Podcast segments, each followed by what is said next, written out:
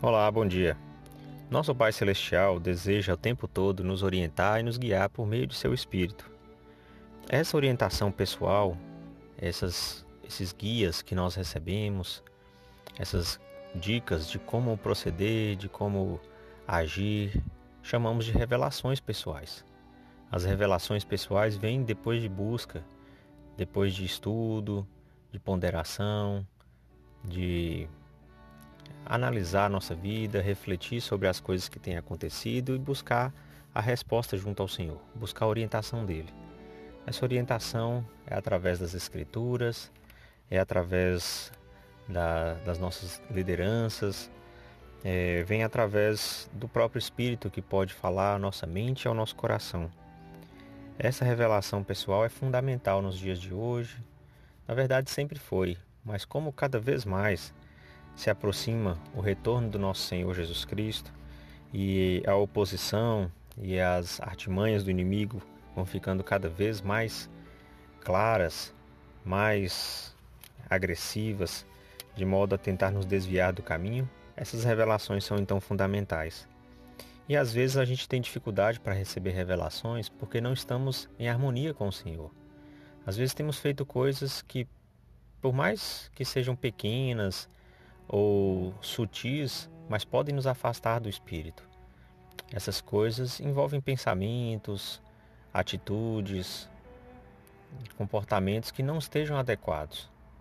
Às vezes estamos vivendo de maneira reta, reverente, mas podemos ter um padrão maior, mais elevado, para que a gente possa se aproximar mais do Espírito Santo. E às vezes é necessário que a gente se reconcilie com o Senhor que a gente volte nosso pensamento e nossas últimas atitudes para buscar o arrependimento sincero, a fim de ter essa reconciliação com o Pai. O profeta Jacó, no livro de Mormon, ele fala sobre isso. No capítulo 4, versículos 8 a 10, ele diz: Eis que grandes e maravilhosas são as obras do Senhor. Quão insondáveis são as profundezas de seus mistérios e é impossível ao homem descobrir todos os seus caminhos. E nenhum homem conhece seus caminhos a não ser que lhes sejam revelados. Portanto, irmãos, não desprezeis as revelações de Deus. Pois eis que foi pelo poder de Sua palavra que o homem apareceu na face da terra. Terra essa que foi criada pelo poder de Sua palavra. Portanto, se pôde Deus falar e o mundo existir, e falar e o homem ser criado, por que, pois, não há de poder comandar a terra ou a obra de suas mãos na face da terra, de acordo com sua vontade e prazer? Portanto, irmãos, não tenteis dar conselhos ao Senhor, mas sim recebei conselhos de sua mão, pois eis que vós mesmos sabeis que ele aconselha com sabedoria e justiça, e grande misericórdia em todas as suas obras. Enfim, às vezes a orientação do Senhor vai ser contrária àquela nossa primeira intenção, ao nosso primeiro desejo, ou nossos planos. E às vezes a gente quer mostrar para o Senhor que o nosso plano é o certo. Tentar convencer Ele de que isso que é, o, é o que deve acontecer. E por que deve acontecer e que essa é a nossa vontade. E isso é às vezes arriscado, porque o Senhor concede de acordo com os nossos de desejos.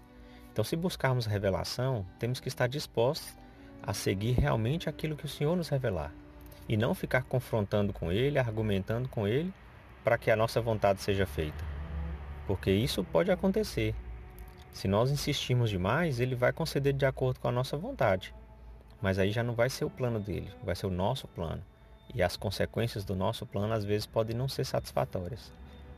Portanto, que nós possamos sempre buscar a revelação, nunca desprezar as coisas que o Senhor fala, nunca tentar aconselhar o Senhor, mas sim receber dele as orientações com o coração aberto, disposto a colocar em prática, confiando que realmente vai ser o melhor.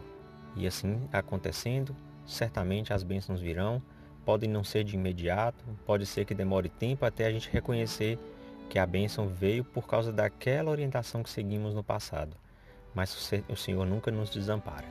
Em nome de Jesus Cristo. Amém.